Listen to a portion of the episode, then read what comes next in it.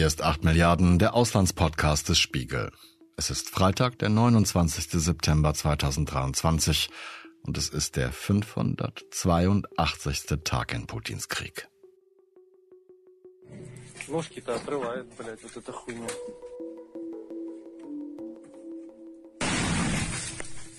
So klingt es, wenn eine russische PFM-1 Personenmine in drei Metern Entfernung explodiert.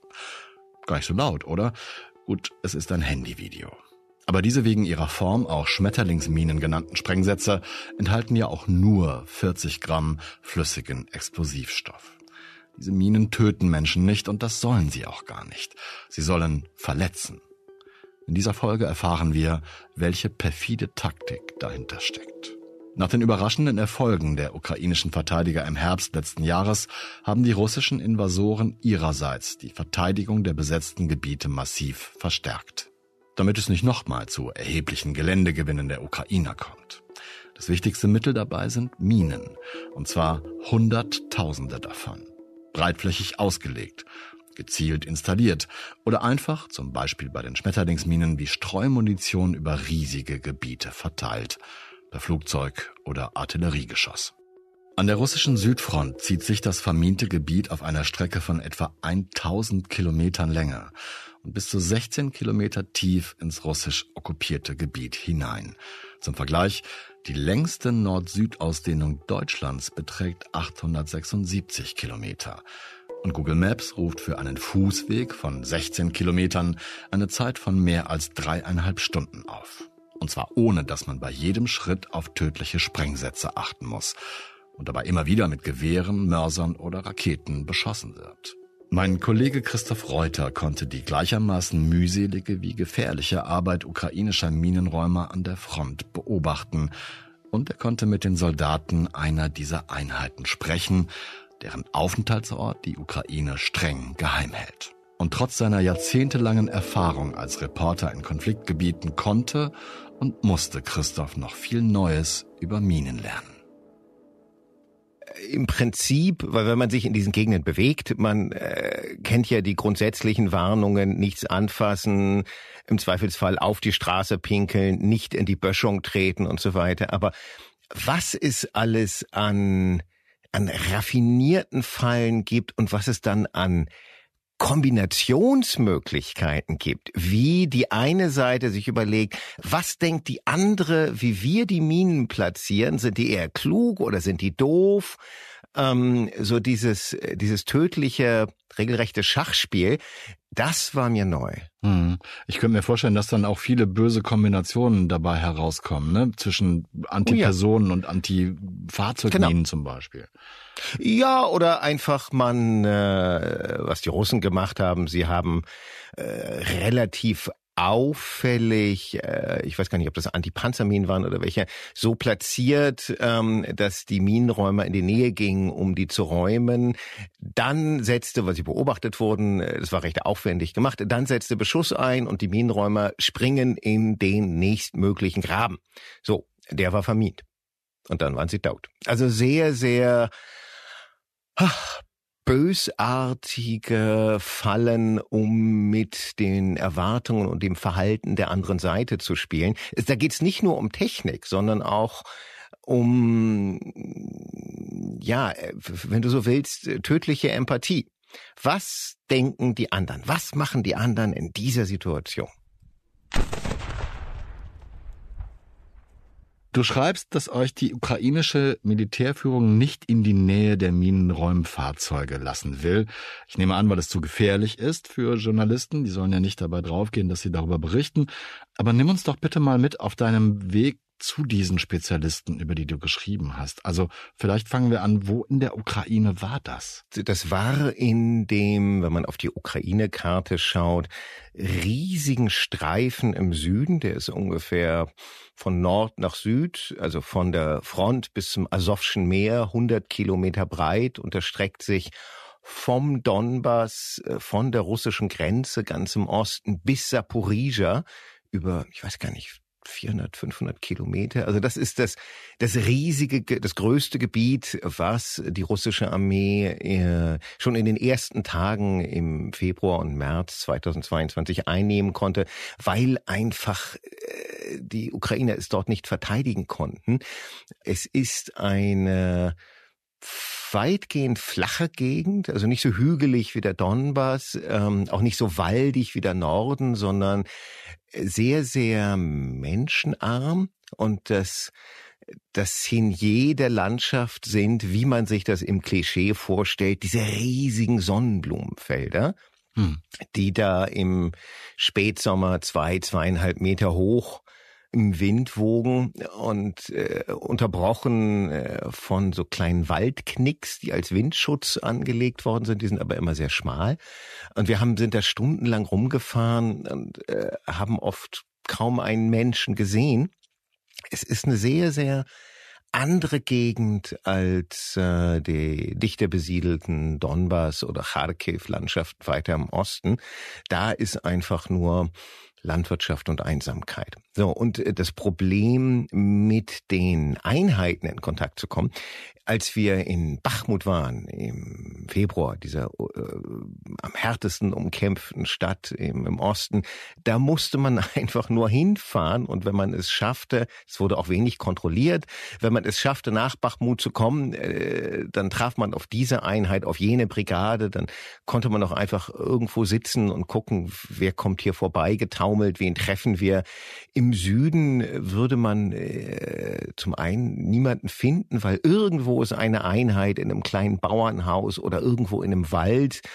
Äh, das heißt, Zufallsbegegnungen gibt es sehr wenige. Und die Ukrainer sind sehr viel zurückhaltender, Genehmigungen zu erteilen, weil sie vermeiden wollen, wenn sie irgendwas Überraschendes planen, dass wir zu früh darüber berichten, dass irgendjemand das sieht. Aha. Insofern äh, ist es sehr viel restriktiver gehandhabt, die Genehmigung zu bekommen oder dass man mit einem Presseoffizier irgendwo hinkommt und die, die wenigen Minenräumfahrzeuge, weil das diejenigen sind, die von den Russen als erste immer attackiert werden, deren genaue Position, also die stehen irgendwo im, unter dem Laubdach von ein paar großen Bäumen, wo immer Bäume stehen. Das ist das Letzte, was sie bekannt geben wollen. Ah.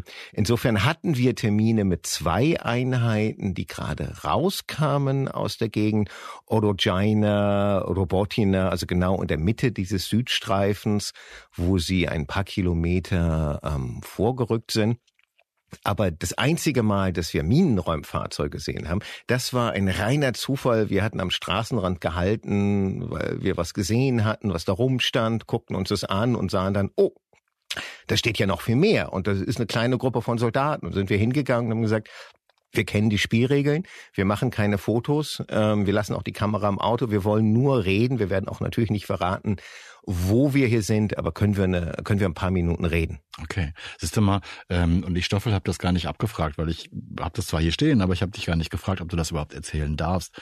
Aber du hast es sehr schön umschifft, indem du einfach nur die größere Gegend beschrieben hast. Vielen Dank dafür. Was hast du denn da für Menschen getroffen? Also ich möchte natürlich darauf hinaus, dass ich mir vorstelle, dass das sehr spezielle Menschen, sehr spezielle Soldaten sind, die, die diesen Dienst versehen. Was haben die für, auf dich für einen Eindruck gemacht? Na, einer von denen, ein, äh, es war der Offizier, der Minenräumer der 35. Äh, Brigade, der sagte ganz lakonisch, ja, es gibt, es gibt mutige Minenräumer und es gibt alte Minenräume. Und wir brauchten dann ein paar Sekunden und dann verstanden wir, ja. ah ja. Äh, also wir haben, die haben dann mit mir den Test gemacht, ähm, geh da mal in den Wald und guck, ob du den, den Stolperdraht erkennst. Ähm, und ich wäre gnadenlos in die Mine gerautscht, weil dieser winzige, angelschnurartige Draht einfach nicht sichtbar ist. Die sind mit der Zeit so eine Mischung aus super vorsichtig und super erfahren äh, dass sie so einen Blick dafür bekommen, okay, wo, wo würden die anderen die, die Minen verlegen?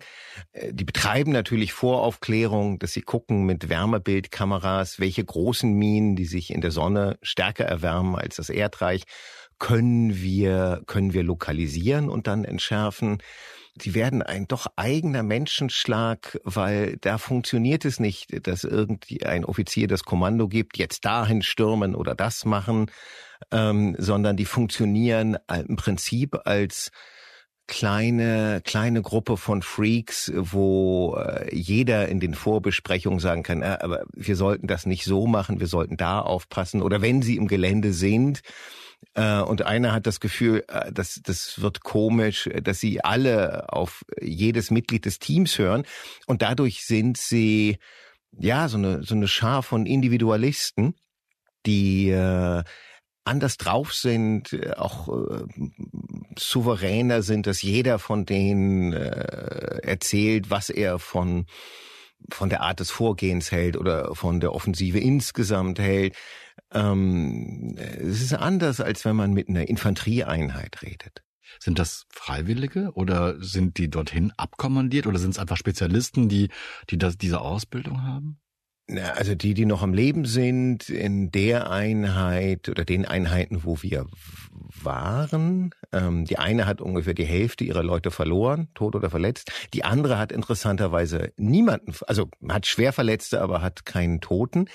Ähm, die Ursprungstruppe sind Freiwillige, weil die zum einen die Ausbildung dauert relativ lange. Das ist nichts, wo man einfach irgendeinen Infanteristen reinstecken kann, weil du du brauchst, du brauchst schon ein gewisses Maß an Klugheit, Beobachtungsgabe. Du musst super cool sein, wenn neben dir, drei Meter neben dir jemand äh, in die Luft fliegt und du siehst ihn mit abgerissenem Bein da liegen dann musst du trotzdem einfach erstmal stehen bleiben und gucken, wohin kann ich mich bewegen, kann ich genau in die Schritte zurückgehen, in denen ich gekommen bin oder mit dem Stocherstock gucken, wo kann ich mich hier weiter bewegen und das Ganze, wenn es schlecht läuft, unter Beschuss.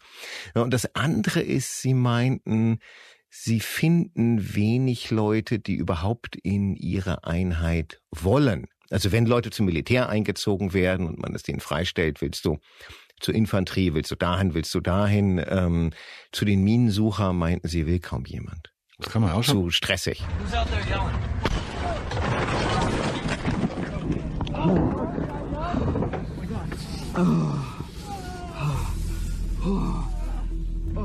Im Netz findet man inzwischen jede Menge Videos aus der Ukraine, in denen Minen explodieren.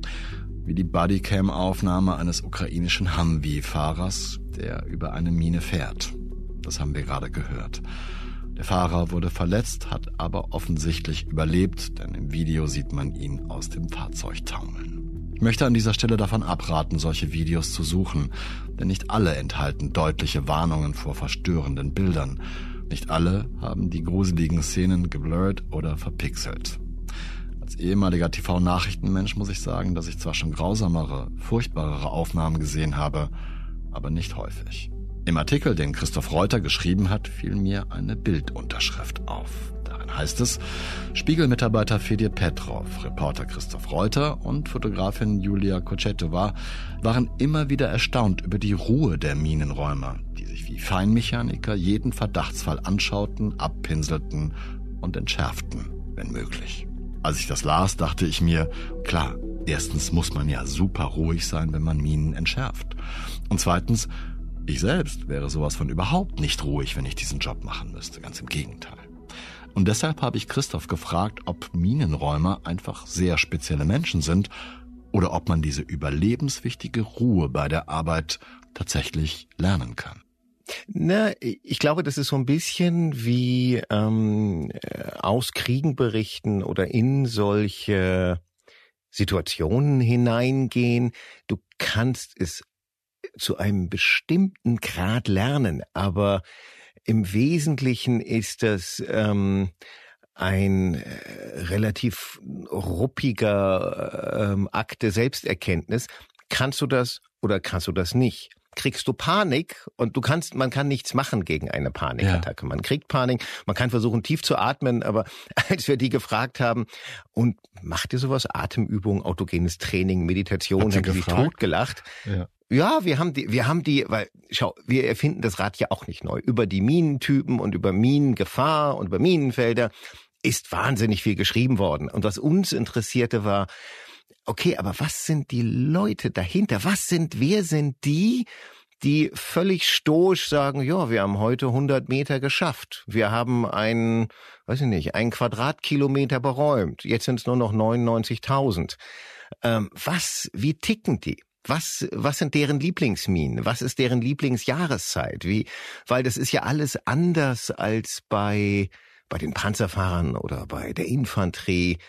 Ähm, was sind das für Leute? Und dann haben wir auch gefragt, okay, was, wie macht ihr das, ruhig zu bleiben? Und die meinten, naja, du, du kannst es oder äh, du gerätst in Panik und kannst es nicht und im Zweifelsfall ähm, überlebst du das dann nicht lange. Zumal, wenn man in einem Minenfeld unterwegs ist, was die Russen gerne tun, weswegen die Ukrainer nur noch in ganz kleinen Gruppen unterwegs sind, dann beschießen sie das. Hm. Dann schießen sie einfach Mörsergranaten ab. Das heißt, man gerät unter Stress und will wegrennen.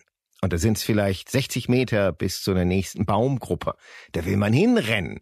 Sollte man aber nicht tun, sondern ganz langsam voran und das ist, äh, also ich möchte kein Minenräumer sein. Ich stelle mir das unfassbar stressig vor.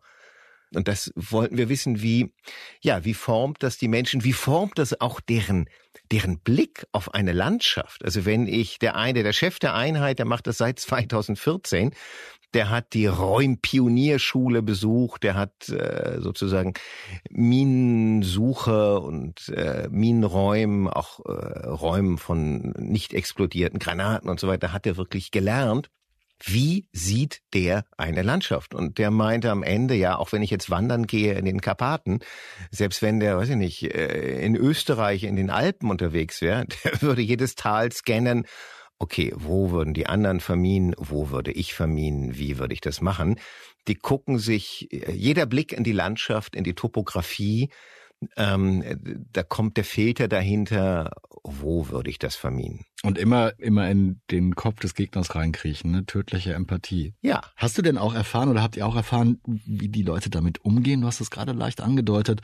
Also, wenn man Tag ein, Tag aus diesen Job macht, ähm, dann muss man das doch irgendwie verarbeiten, habe ich mir gedacht. Ähm, naja, es sind die, die übrig bleiben, die es gut verarbeiten können. Also ich glaube, um dem wirklich auf den Grund zu gehen, wir waren zwei, etwas über zwei Tage bei denen. Ähm, dafür bräuchte man mehr Zeit. Was ich aufschlussreich fand, also äh, die Situation war, die waren jetzt seit Juni nonstop im Einsatz und wurden jetzt abgelöst. Die waren in ihrer Unterkunft, ein halb verlassenes Bauernhaus, ähm, hatten noch zwei ruhige Tage, äh, tauschten Minen mit anderen Einheiten, was sie haben, was irgendwer anders gerade braucht, aber waren ansonsten dabei einzupacken. So, wir saßen da unter einer dicht belaubten Eiche und ab und zu ging einer von denen vorbei und wir fanden das so ein bisschen auffällig, dass der überhaupt nicht redet mit uns. Alle anderen haben gerne erzählt, weil kommt ja nicht so oft Besuch vorbei. Und der sagte gar nichts und äh, wir fanden irgendwie, irgendwas ist ein bisschen komisch manchmal, wenn der sich umdreht beim Gehen und sein äh, einer Fuß machte ein komisches Geräusch, so ein Pft, und dann erst äh, war uns klar, der trägt eine Prothese. Und er wollte nicht drüber reden. Er wollte auch mit uns überhaupt nicht reden. Aber die anderen erzählten, na ja, der ist vor sechs Monaten äh, ist halt was explodiert unter seinem Fuß. Keine Mine, die ihn getötet hat. Das ist oft auch gar nicht das Ziel der kleinen Minen, sondern Leute zu verletzen, die dann von anderen aus dem Minenfeld rausgetragen werden oh müssen. Und der hat mit äh, Unterstützung von ich weiß gar nicht, ob das staatlich war oder Privatgruppen auf jeden Fall, der hat eine sehr, sehr gute Prothese bekommen. Also so eine pneumatisch abgefederte mit äh, kleinem Steuerungsprozessor, dass man ihm das wirklich nicht ansieht, wenn der normal läuft, dass der unterhalb des Knies nur noch Metall und Plastik hat. Aber der ist zurückgekommen zu seiner Einheit. Freiwillig. Wo ich dachte, frei, ja, ja, ja, ja. Also den hätte, der, der hätte auch sagen können, ich bin Invalide, ich mache jetzt Schreibtischjob, ich verwalte Schrei äh, Bleistifte oder sowas. Nein, nein, der ist zurückgekommen zu seiner Einheit und äh, äh, ich weiß gar nicht mehr wer, das war irgendwer, machte noch den leicht zynischen Scherz, er wisse jetzt ja, mit welchem Fuß er immer zuerst auftreten müsse, oh Gott. Äh, wenn er irgendwo reingeht. Also es ist so eine Mischung aus viel für sich behalten, ein bisschen zynisch werden, aber grundsätzlich gelassen sein. Ja, hilft ja wahrscheinlich auch nichts, ne? Und auch so ein, so ein zynischer Fatalismus, wie, wie der Scherz, den du gerade wiedergegeben hast, ist, glaube ich, normal, ne? Um damit ja, umzugehen. Ja, also intern Klar, was soll man machen? Ich meine, die, die haben aus dem einen Schuppen die Minen rausgeschleppt und äh, ein Set, eine Kiste mit äh, scharfen Handgranaten und alles Mögliche. Und wir waren immer so leicht nervös. Seid ihr euch sicher, dass das alles entschärft ist? Oder dass, also die, nein, die Handgranaten müsst ihr jetzt auch nicht rausholen. Ähm, die gehen dann schon ja, so normal mit den Sachen um, weil sie das sowieso jeden Tag tun. Wie weit wart ihr davon entfernt von der Kiste mit den Handgranaten? Nur mal kurz zwischengefragt. Halber Meter, Meter. Oh Wir haben sie dann halt dahingestellt. Ach, ähm, also wie gesagt, ja. man sollte sie halt nicht rausnehmen. Also das war dann auch ein Vertrauensbeweis uns gegenüber, ja. dass jetzt niemand die rausnimmt und sagt, ach und das ist der Sicherungshebel. Und wenn man daran oh zieht, gut, man hätte sie auch noch wegwerfen können, aber ähm, ja, das, äh, für die ist das ja normaler Umgang, aber äh, was er eben sagte, es gibt mutige und es gibt alte und bei dem leisesten Anzeichen ähm, äh, oder dass man immer wachsam bleibt und immer, dass man nie, nie äh, seine Gedanken abschweifen lässt, wenn man da unterwegs ist. Das ist schon wichtig. Ja, weil Unkonzentriertheit oder Schlampigkeit kann gleich den Tod bedeuten, ne? ja, das geht dann sehr schnell. Ja. Ich muss noch mal, oder ein Bein. Oder ein Bein. Ich muss noch mal kurz auf was zurück, was du vorhin erzählt hast. Das habe ich nicht ganz verstanden. Du hast erzählt, sie hatten zwei Tage Zeit, haben Minen getauscht mit anderen Leuten. Habe ich das richtig verstanden? Ja, ja, ähm, weil äh, also die Minenräumer legen auch selbst Minen. Ah, okay. ähm, also wenn Sie, Sie sind die, die vorgehen. Sie räumen ein, eine Gegend, ein, eine Wiese, einen Abschnitt, dann rückt der Sturm vor, wie Sie die vordersten Infanterieeinheiten nennen, weil es gibt ein paar deutsche Worte, die haben es vor 200 Jahren schon ins Russische geschafft. Eines davon ist Sturm für die Angriffsformation. So, die greifen an, und dann kommt, meinten sie, kommt oft eine Stunde, zwei, drei Stunden später der dringende Anruf, wir brauchen sofort die Minen. Ähm, und die werden, äh, die werden geräumt, die werden aber nicht gesprengt oder dauerhaft entschärft, sondern äh, kriegen einen kleinen Sicherungsclip drauf oder werden irgendwo verwahrt, weil dann heißt es jetzt ganz schnell zur Sicherung unserer eigenen Position, damit die Russen nicht wieder angreifen, äh, Minen um die neue Position herumlegen. Und dann ist die Frage, ist man in den nächsten Wochen eher damit beschäftigt, irgendwo sich zu verteidigen, weil man davon ausgeht, da werden die Russen vorrücken? Oder geht es darum, erst einmal ein, ein Gebiet weitgehend zu räumen, dass man da reingehen kann?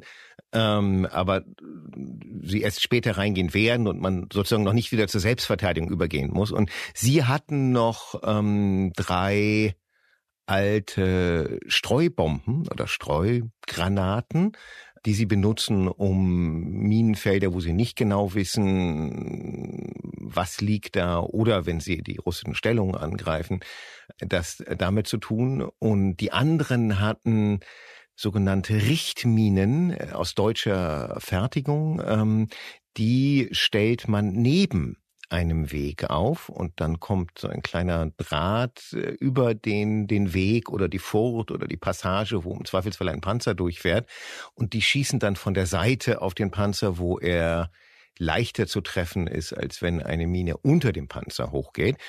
Und die brauchten sie auch nicht selber, weil sie würden ja rotieren, sondern die waren dann dafür da, für, zu einer anderen Einheit weitergegeben zu werden, die ihnen mal irgendeinen Gefallen getan hat. Das heißt, in den letzten Tagen waren die mit so kuriosen Ringtauschmanövern beschäftigt, weil sie sagen, naja, wir haben von allem zu wenig. Und wenn wir was haben, was die anderen brauchen, oder die haben was, wovon wir wissen, das braucht irgendwie unsere Nachbarbrigade, ähm, dann tauscht man halt. Im März 1999 trat die sogenannte Ottawa-Konvention in Kraft. Ein Übereinkommen über das Verbot von Antipersonen-Landminen, was deren Einsatz, Lagerung, Herstellung und Weitergabe angeht. Die Konvention schreibt sogar vor, dass die Lagerbestände der unterzeichnenden Nationen innerhalb von vier Jahren vernichtet werden müssen und verminte Gebiete innerhalb von zehn Jahren geräumt. Bis heute haben 164 Staaten die Ottawa-Konvention ratifiziert.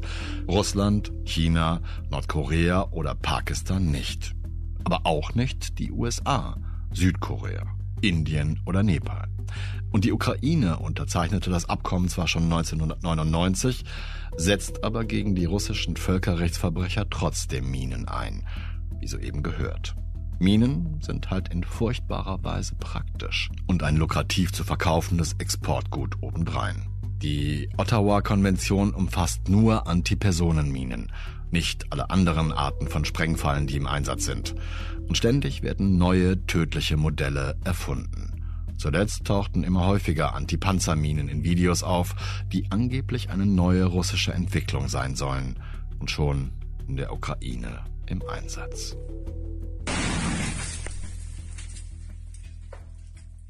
Also es, es war eigentlich vor diesem Gespräch schon klar, dass ich nie in eine solche Situation geraten möchte. Nach dem, was du gerade erzählt hast, möchte ich aber auch nicht in der Truppe sein, die das logistisch alles nachhalten muss, wo welche Minen liegen und wo die Russen Minen versenkt haben, wo wir selber, wo die Ukraine Minen versenkt, um die Russen abzuhalten und so äh, weiter. Es ist ein Problem. Deswegen steht in der Geschichte auch der eine relativ unspektakuläre Absatz, wo sie eine Mine räumen wollen, wo sie uns mitgenommen haben, weil die lag äh, an einer ungewöhnlichen Stelle, so ein paar Kilometer hinter der eigentlichen Front. Und es war ihnen gemeldet worden, da liegt etwas, das sieht aus wie eine Mine. Also man sah den, den Zündmechanismus aus dem Gras rausgucken, ein riesiges Schild, kurioserweise, Achtung Mine, und dann äh, kriegten sie raus, ach so, nee, das hat die 37. Brigade da hingelegt. Das hat auch gar keine Sprengladung darunter. Das ist nur der Zünder, weil die aus irgendeinem Grund wollten, dass dort niemand reinfährt oder reingeht. Entweder weil sie vermuteten, da liegen noch viel mehr Minen oder äh, aus Gründen, die sich keinem erschlossen haben. Aber sie hatten das niemandem gesagt. Also es gibt in der Tat was vielleicht auch daran liegt, dass äh, eben die Minenräumer etwas individualistischer veranlagt sind. Es gibt oft relativ viel Chaos, dass nicht jeder im Bilde ist, wo haben wir selber was gelegt, wo haben wir schon was geräumt, wo gehen wir heute Nacht hin. Ähm, da hat es gerade am Anfang der Offensive auch ein paar Fälle gegeben, wo die eine ukrainische Einheit das Feuer auf eine andere ukrainische Einheit eröffnet hat, weil die einfach nicht wussten voneinander. Also das ist, das ist sozusagen der Nachteil, wenn du eine Armee hast, die viel dezentraler operiert als die Russen. Bei den Russen Befehl, Vorrücken, alles nach Lehrbuch, ähm, relativ durchschaubar auch oft, wie sie operieren. Äh, die Ukrainer sind viel unberechenbarer, aber das sind sie leider manchmal eben auch für die äh, eigenen Kollegen. Du hast vorhin das Wetter erwähnt und oder die Jahreszeiten und auch das fand ich fand ich einen unglaublichen Moment in eurem Text, als du beschrieben hast, wie sehr hohes Gras gefürchtet ist, wie wie sehr wird über das Wetter gesprochen, gerade jetzt im Übergang vom Sommer zum Herbst? Bei denen ziemlich viel. Oder wenn man die fragt, äh, unter welchen Bedingungen arbeitet ihr denn am liebsten oder wo ist es einfacher für euch? Und äh, wir fanden faszinierend dieses eine Detail, was für Panzerfahrer per se unwichtig ist, ähm, nämlich das hohe Gras im Spätsommer, weil das wächst schnell, gerade dort im Süden, wo oft die Sonnenblumenfelder nicht mehr, also ganz, ganz in Frontnähe, wo niemand mehr Sonnenblumen gesät hat, weil niemand es wagt, die zu ernten. Daran kann man erkennen, ab hier, hier verlässt auch die ukrainischen Bauern der Mut. Ähm, und dann wächst Gras. Und das äh, steht im Mai vielleicht äh, zehn Zentimeter hoch. Die Russen haben äh, vorher Minen verlegt, bis ungefähr April, Mai, bis die Offensive begann. So, jetzt steht es 70 Zentimeter hoch. Und man sieht nichts mehr was da unten liegt. Es ist, man muss das zur Seite schieben. Ähm, es ist wahnsinnig dicht. Man kann auch zum Teil mit der, der Wärmebildkamera nur noch diffus erkennen, was da liegt, wenn da 70 äh, Zentimeter Biomasse dazwischen sind. Und sie sagen, das ist die Hölle für uns, weil wir äh, überhaupt nicht wahnsinnig schwer nur feststellen können, was ist hier verlegt worden oder bei den Minen, die aus der Luft abgeworfen werden, diese sogenannten Blütenblätter oder Schmetterlinge, die sind so groß wie ein halber Handteller, sehen tatsächlich aus wie so ein Pflanzenblatt, haben genügend Sprengstoff, um, um einen den Fuß abzureißen. Die werden oft aus der Luft ausgestreut oder mit, mit Streubomben von der Artillerie verstreut. Das heißt, wenn die auf nacktem Boden aufkommen, dann sieht man die da liegen. So, fair deal. Wenn die aber über so einer Wiese niedergehen, dann fallen die irgendwo zwischen die Halme, sind grün äh, und man sieht sie nicht. Und die beide Einheiten oder wir haben äh, noch mit der dritten geredet, die eben diese Fahrzeuge betreute, die wir zufällig getroffen haben. Alle, alle übereinstimmen, sagten, nee, nee, August, August, Anfang September, Spätsommer ist hier die Hölle. Haben Sie dir denn auch verraten, welches Ihre Lieblingsjahreszeit ist? Wir lieben den November wenn das Gras unten ist, wenn die Bäume kein Laub mehr haben, wenn alles so in einem gelblichen Ton ist. Äh, und die meisten russischen Minen sind standardmäßig immer grün gefärbt, die kann man dann gut erkennen. Hm. Und man kann insgesamt viel mehr sehen, was auf dem Boden gelandet ist, ob es irgendwelche Veränderungen gegeben hat. Und äh, das Kuriose daran ist, wenn man äh, so die meisten Berichte über diese Offensive hört oder das, was der amerikanische Generalstabschef Mark Milley vor anderthalb Wochen sagte, die Ukrainer haben noch 35, 40 Tage Zeit. Ja. Dann werden die Regenfälle des November oder des Herbstes beginnen. Und äh, im Schlamm kann kein Panzer mehr fahren. Für die Panzer stimmt das auch. Aber äh, für die Minenräumer wiederum ist es genau umgekehrt. Die sagen also, äh, Spätherbst, das ist unsere Traumzeit. Da können wir viel mehr räumen als sonst. Da können wir uns viel sicherer bewegen. Während jetzt, ja, der Boden ist hart, die Panzer können rollen, aber dann fahren sie halt auf eine Mine. Und das Spannende daran äh, war zu sehen, wir haben äh, so eine äh, ein bisschen eine Schmalspurvorstellung von diesem Krieg, von dieser Offensive. Ähm, es geht nur im Sommer, wenn es dann im Herbst regnet, dann ist alles verloren, dann ist alles vorbei. Und die Minenräumer sagt, nee, es ist, es ist viel, es ist viel differenzierter. Jeder hat seine eigenen Prioritäten seine unterschiedlichen Möglichkeiten. Ja, wenn es regnet, schlecht für die Panzer, aber wenn sie von der Mine zerfetzt werden, auch schlecht, dann hat ja. auch keiner was davon. Und diese Offensive geht langsamer voran. Aber sie, sie geht voran und schneller, schneller wäre es, äh, schneller wäre es unmöglich gewesen. Hm. Also letzten Endes hat man durch deinen, durch euren Text endgültig kapiert, warum die Offensive langsamer gehen muss und gar nicht anders gehen kann. Ja. So zumindest war es ja. bei mir. Weil du Mark Milley angesprochen hast, den habe ich hier auch auf dem Zettel stehen.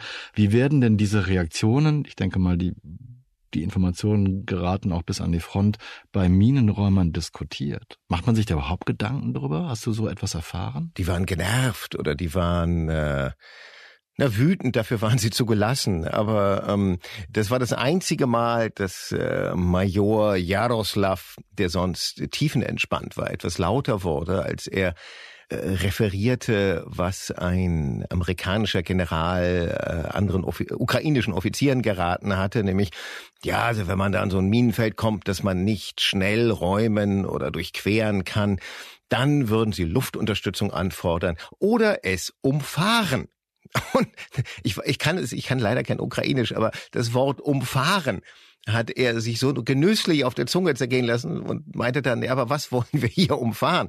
Das ist ein Minengürtel, der reicht von äh, der Umgebung von Saporizhia ganz oder ziemlich weit im, im Südwesten der Ukraine äh, bis in den Donbass. Das sind 1000 Kilometer und bis zu 16 Kilometer tief. Da ist nichts, was wir umfahren können. Außerdem würden die Russen die ganze Zeit weitere Minen legen. Die würden im Prinzip bis zum Asowschen Meer versuchen, äh, Linie um Linie zu verminen. Und eine Luftwaffe haben sie halt auch nur noch so in in rudimentärer Form, weil die F-16 Jets haben sie noch nicht und vieles haben sie nicht. Das heißt, das, was eine moderne Armee normalerweise tun würde, und so wie die Ukrainer jetzt auch zum Teil ausgebildet wurden, das sind einfach Dinge, ähm, die funktionieren da nicht. Sie haben nicht, sie können es nicht umfahren und sie haben keine Luftunterstützung, die mal schnell alles äh, alles platt macht und einäschert. Sie haben noch, ich weiß nicht, ein paar Suchoi, ein paar Mix, aber ähm, äh, und die Russen haben nun mal eine riesige Luftwaffe. Das nervt sie. Ähm, diese Vorstellung, oder zumindest das, was transportiert wird von Militärs, ja, also es hätte ja mal ein bisschen schneller gehen können und ähm, dieses Unverständnis der Lage. Weil die US-Armee, die Briten, also alle westlichen Armeen, wenn sie denn in den letzten Jahren überhaupt Krieg geführt haben, dann gegen wen? Gegen die Taliban, gegen den Islamischen Staat, die Amerikaner vor 30 Jahren, äh, vor 20 Jahren gegen äh, Saddam Husseins bröckelnde Armee, aber gegen eine, bei allen Schwächen, aber gegen eine schon sehr massiv ausgerüstete und auch alles nach vorne werfende Streitmacht wie die russische Armee hat einfach niemand mehr gekämpft in den letzten Jahrzehnten. Ja. Ähm, Schon gar nicht ohne Luftunterstützung. Ja, Genau, also im Prinzip sind es die Ukrainer, die mit äh, einer höchst heterogenen Aufrüstung da antreten. Sie haben manches moderne, auch modernere als die Russen, wie diese Mehrfachraketenwerfer, die sehr präzis sind, aber sie haben keine Luftwaffe. Aber das bringt mich auf einen anderen Gedanken, Christoph. Dieses, dieses Eingraben der Russen, was ja also ich empfinde das als Reaktion auf die, die erstaunliche Offensive der Ukraine im letzten Herbst. Das ist ja auch ein Zeichen, dass man diese Korridore, diese Gebiete un, mit also unbedingter Macht befestigen möchte. Ich könnte mir vorstellen, ich habe überhaupt keine Ahnung von Militärtaktik und so, ne, aber dass man diese Gebiete ja auch nicht leicht wieder besetzen kann, wenn man russischer Imperator ist, sondern dann musst du ja trotzdem die Minen räumen, die du da breitflächig verteilt und immer weiter verteilt hast. Sind solche Gedanken bei den Soldaten aufgekommen, dass es im Grunde ja eine, eine Verteidigung der Russen ist, die selber nicht wissen, wie sie weiterkommen? Äh, ja, also insgesamt ist das ja ein äh, ist dieser ganze, diese ganze Invasion äh, ein, ein Muster ohne Wert. Insgesamt kann man sagen, die ist gescheitert an den späten Nachmittagsstunden des 24. Februar 2022, als klar war, es wird nicht so funktionieren.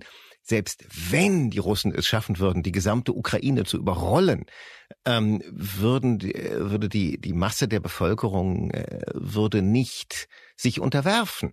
Das heißt, die Idee, die dahinter steckte, wir holen uns jetzt mal die Ukraine und Zelensky muss weg und dann setzen wir da ein paar Marionetten hin und dann läuft das schon. Dann haben wir das im Griff, dann, dann gehorchen die uns. Das würde sowieso nicht funktionieren. Das war vom ersten Tag an klar. Äh, und alles, was jetzt passiert, wie die flächige Verminung und die Inkaufnahme, Zerstörung, der Zerstörung all dieser Gebiete, die Russland oder die Putin ja behalten möchte, ist etwas, äh, wo man sich fragt, ja, aber was soll genau hier in fünf Jahren sein? Welcher ja. Bauer soll auf einem Acker Sonnenblumen anpflanzen oder Und irgendwas anderes? Danken, ne? Ja. ja, oder überhaupt es wagen, mit äh, dem ohnehin geplünderten Mähdrescher irgendwo hinzufahren oder mit dem Trecker, wenn da noch, und die Russen werden es ja nicht räumen, wenn da noch äh, pro Quadratkilometer 2000, 3000 Minen liegen. Äh, das, äh, das, also nichts wird funktionieren. Es ist ein reines ein reines Zeitschinden oder die Hoffnung Moskaus, wir gewinnen ein bisschen mehr Zeit, bis vielleicht Trump wieder gewählt wird oder oder irgendetwas passiert und wir dann sagen können, so alles, was uns heute gehört oder was wir erobert haben, was wir heute noch halten, das kriegen wir. Das behalten wir. Wir können es nicht ähm, nutzen, aber es ist dann trotzdem nein, unseres. Man, ja, und äh, so äh, irrational wie die das Fortführen dieses Krieges ab dem ersten Tag war, insgesamt so irrational ist auch das, was äh, da unten im Süden passiert. Es ist lieber lieber zerstören, lieber alles verminen, als äh, es wieder herzugeben. Hm. Wir haben das auch gefragt. Wir haben ähm, die, die Minenräuber gefragt, weil die meinten, ja, jetzt, also was wir hier ausbuddeln, das, das bauen die unten an. Also im Prinzip verschiebt sich das Ganze nach Süden. Ähm, wir meinten, ja, aber wie, wie, wie, das ist alles landwirtschaftliches äh, Gebiet. Das ist so die mit, also Weizen eher im Norden, aber für Sonnenblumen ist das die Gegend der Ukraine. Ja. Wie soll das da funktionieren? Wovon sollen die Leute leben? Und die meinen, das, das ist äh, der russischen Armee völlig wurscht. Also die werden zur Not bis zum Asowschen Meer alles verminen. Das spielt offensichtlich in deren Kalkül keine Rolle. Also das ist eigentlich schon ein, ein doppeltes gutes Schlusswort gewesen, Christoph. Ich habe hier allerdings noch die Frage stehen, was du selbst mitgenommen hast aus deinem jüngsten Einsatz als Kriegsreporter in der Ukraine. Du hast auch sehr viel persönliche Wahrnehmungen gerade schon geschildert. Ich weiß nicht, ob die Frage überhaupt noch opportun ist. Doch, also äh, einen noch mal größeren Respekt vor vermieten Gegenden oder vor möglicherweise vermieten Gegenden. Es war faszinierend zu erleben, die sagen, die sagen dir, pass auf, ne, Stolperdraht irgendwo auf den nächsten Metern und dann geh mal langsam los und ich bin langsam gegangen und ich habe geguckt und geguckt, geguckt und ich habe dieses verdammte ganz, ganz schmale, ähm, im Prinzip äh, transparente Angelschnur über einem scheckigen Waldboden bei so leicht flirrendem Licht, das durch das Blätterdach der Bäume reinkommt. Ich habe sie nicht gesehen. Ich habe sie nicht mal aus 40 Zentimetern Entfernung gesehen. Und der Trick da war, du musst nicht auf die Linie achten oder auf das, äh, den Draht oder die Schnur. Du musst auf die Befestigung achten. Weil Standardprogramm der russischen Armee ist, eckige, schwarz gestrichene Holzpflöcke dafür zu nehmen. Und die erkennt man super. Die kann man gut erkennen, wenn die irgendwo dann im Gebüsch stehen oder äh, so 60 Zentimeter neben dem kleinen Waldweg, den man nimmt. Aber ja, grundsätzlich äh, immer daran zu denken, nichts anfassen, keine Türklinke, ähm, kein Wasserhahn. Also wenn es Gebiete gibt oder Orte, die gerade geräumt wurden oder wenn man weiß, hier haben sie vermint, nicht mit dem Auto von der Straße, nicht mal 30 Zentimeter auf der Böschung parken, wirklich vorsichtig zu sein. Auch das wäre ein schönes Schlusswort gewesen. Aber weil wir uns schon so lange kennen, habe ich geahnt, dass Christoph noch etwas erzählen möchte, was ihm wichtig erscheint. Es ist eine Medienkritik geworden. Und es ist eine Sichtweise, die ich aus ganzem Herzen teile. Auch oder gerade weil wir selbst Teil dieser Medienlandschaft sind, uns ihren Trends nicht entziehen können und immer wieder auch damit punkten, dass wir die Superlativlust unserer Tage befriedigen. Was ich spannend fand äh, an den Erkenntnissen dieser Recherche, wie sehr jetzt vielleicht nicht der Spiegel per se, aber insgesamt die Medien bei der Berichterstattung über diesen Krieg der, der Dramaturgie eines eines Dramas, eines, eines Films eigentlich folgen. Erst jazzt man die Erwartung hoch, die Offensive kommt, die Offensive kommt, die Offensive kommt, wo wir uns dachten, ja, aber was soll da jetzt so groß schnell kommen? Das ist alles vermint, das wissen wir auch schon. Dann das erste Scheitern. Sie kommen nur einen Kilometer voran. Es dauert. Alles gescheitert. Die Offensive gescheitert, als ob damit der Krieg verloren wäre. Dann erobern die Ukrainer drei kleine Dörfer. Und jetzt hat sie doch den Durchbruch geschafft. Und in Wirklichkeit äh, ist es alles viel, gibt es da viel mehr Grauzonen dazwischen. Es war von Anfang an klar, dass es den äh, rasanten Durchbruch nicht geben wird, aber es ist auch nichts gescheitert, nur weil es länger dauert. Äh, und es ist auch nicht so, dass nur die, die Präferenzen der Panzerfahrer Gültigkeit haben, sondern es ist ein Zusammenspiel aus ganz, ganz vielen verschiedenen Kräften, verschiedenen Faktoren die Freude am November, die Angst vor dem Spätsommer, äh, dass man ein bisschen ja die eigene sozusagen die eigene Dramatisierung ähm, wie man dieses Geschehen betrachtet, äh, mal überprüfen sollte, ob das wirklich der Wirklichkeit so angemessen ist. Es, äh, es verkauft sich natürlich immer gut. Der Sieg, der Durchbruch, die Niederlage, jetzt doch. Aber das ist, das ist Unsinn. Die Wirklichkeit ist nicht Netflix. Das hat mir Christoph danach noch gesagt, als wir über die Berichterstattung Superlative sprachen. Und wie so häufig ziehe ich auch in diesem Fall vor seiner Fähigkeit, treffliche Begriffe zu finden, meinen Hut. Die Wirklichkeit der Ukraine sieht so aus. Es ist Herbst. Und nun beginnt die kurze Phase, in der sich die Minenräume über das Wetter freuen und die lange Phase, in der es Infanterie- und Panzerfahrzeuge besonders schwer haben, ihre Stellungen zu verändern. Auf beiden Seiten. Schätzungen zufolge könnte jetzt schon ein Drittel der Landesfläche der Ukraine durch Minen und Blindgänger verseucht sein. Kampfmittel, wie es in korrektem Militärdeutsch so versachlichend heißt. Stellen Sie sich bitte auch hier kurz vor, dass dann auf der Hälfte unseres Heimatlandes jeder einzelne Schritt Todesgefahr bedeuten würde. Selbst nach dem Ende der Kampfhandlungen wird es nicht Jahre, sondern eher Jahrzehnte dauern, diese Minenfelder zu räumen. Jahrzehnte, in denen Bauern das Land nicht nutzen können. Auch das ist russische Taktik. Jahrzehnte, in denen ganze Gegenden unpassierbar bleiben und Kinder immer in Lebensgefahr schweben könnten, wenn sie draußen spielen. Netflix ist nicht die Wirklichkeit und die Wirklichkeit ist nicht Netflix. Das war 8 Milliarden, der Auslandspodcast des Spiegel. Ich danke Christoph Reuter für dieses und alle anderen Gespräche in Video, Audio oder im Spiegel Atrium. Und auch für seine Fähigkeit, Krisenherde und Konfliktgebiete furchtlos zu bereisen und wissbegierig zu beobachten. Ich danke Janis Schakarian für seine genau lauschenden Ohren und seinen klaren Blick auf Audioskripte, die man noch verbessern kann. Und das gilt für alle Skripte.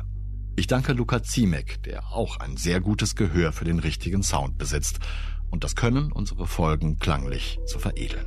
Und ich danke allen Wesen, die uns zuhören, uns schreiben und uns loben oder kritisieren. Kurz, ich danke Ihnen allen für Ihr Interesse an 8 Milliarden. Bleiben Sie tapfer und gesund. Ich verbleibe bis zur nächsten Folge. Ihr Olaf Häuser.